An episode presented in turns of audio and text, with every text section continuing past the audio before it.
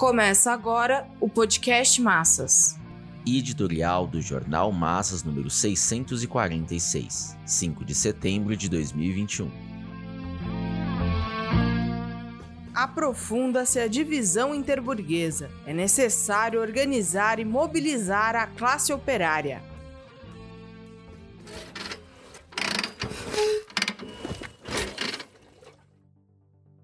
Bolsonaro e seus generais preparam uma grande demonstração em 7 de setembro, principalmente em São Paulo. A Avenida Paulista será o epicentro. Dória compactuou com esse objetivo ao ceder às pressões dos empresários, policiais e politiqueiros bolsonaristas. O movimento Fora Bolsonaro se viu obrigado a realizar sua manifestação no Vale do Ayangabaú. A prevalência da vontade de Bolsonaro se deveu à força do poder econômico e à fraqueza do movimento oposicionista que depende das direções sindicais e políticas vinculadas aos trabalhadores. Neste episódio, venceu a ultradireita, com auxílio da direita liberal. Não há que desprezar esse fato, uma vez que expressa a ausência da classe operária organizada, que tem permanecido à margem da luta contra o governo fascistizante antinacional e antipopular. O bloqueio imposto pelas direções sindicais colaboracionistas durante esse longo período de pandemia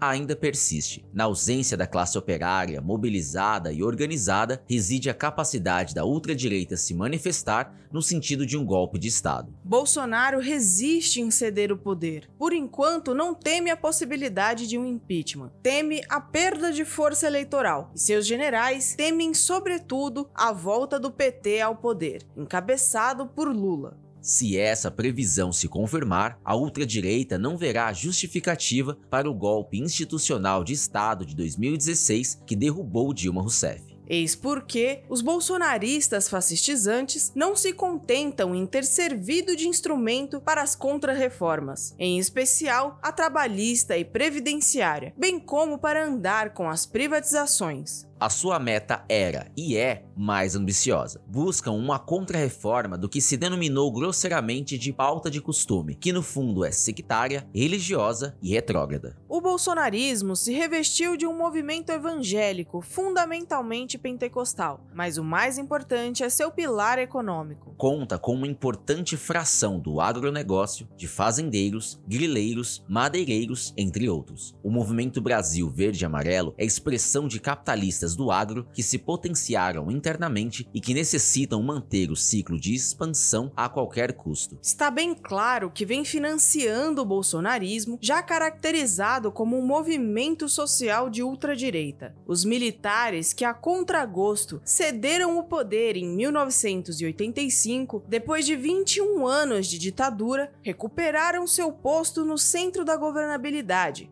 com o impeachment de Dilma, a ditadura civil de Temer e a eleição de Bolsonaro. O governo de conciliação de classes do PT prestou grandes serviços à burguesia. Como não há como realizar reformas no capitalismo em decomposição, qualquer empecilho que se cria aos capitalistas é motivo de confronto. Basta ver os atuais choques em torno ao marco temporal da demarcação de terras indígenas. O bolsonarismo, no entanto, não teve como manter unidas as frações burguesas que patrocinaram o golpe institucional de 2016 e que apoiaram a ascensão de Bolsonaro. Na medida em que o governo ultradireitista foi revelando suas limitações e incapacidade para cuidar das profundas contradições da crise estrutural do capitalismo, que é mundial, acirram-se os conflitos interburgueses. As respostas à pandemia, que está se aproximando à casa dos 600 mil mortos ampliaram as divergências políticas no seio do Estado. A intervenção do Supremo Tribunal Federal, que vem se projetando desde a crise do petrolão no governo Lula para limitar as ações de Bolsonaro, elevou às alturas os choques institucionais. Os quatro inquéritos contra o presidente da República, que estão nas mãos dos ministros do STF, têm sido considerados pelo governo como violação da independência dos poderes. A contraofensiva de Bolsonaro, apresentando um pedido de impeachment do ministro Alexandre de Moraes, assustou boa parte da burguesia. A CPI da Covid foi montada como um instrumento para promover o impeachment. Cada vez mais aperta o cerco político da oposição ao presidente. Mesmo que não tenha ainda chegado ao ponto de viabilizar o impeachment, Bolsonaro reage para não perder de vez as rédeas da governabilidade. Os ataques de Bolsonaro e bolsonaristas ao STF são acontecimentos inéditos na história política do país. As ameaças de golpe vêm causando uma maior rejeição da fração do grande capital que tem clareza sobre o seu caráter aventureiro.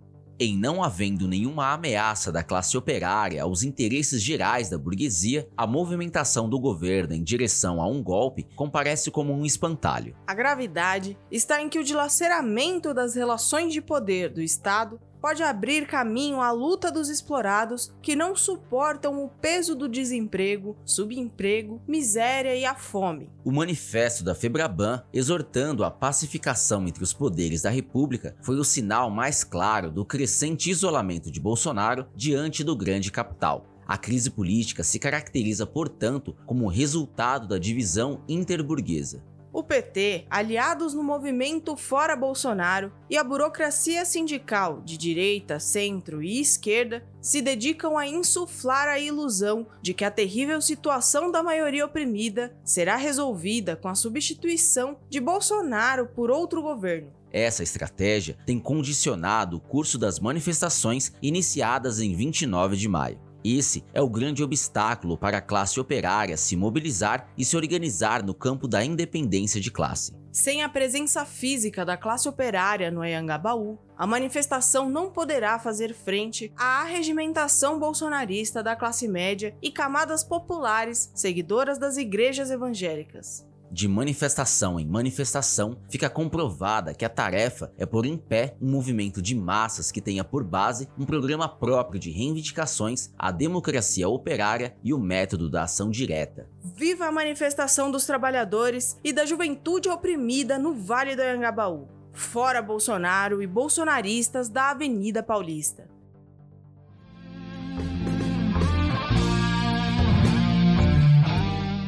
Esse podcast é apresentado pelo Partido Operário Revolucionário, membro do Comitê de Enlace pela Reconstrução da Quarta Internacional. Para mais informações, acesse pormassas.org.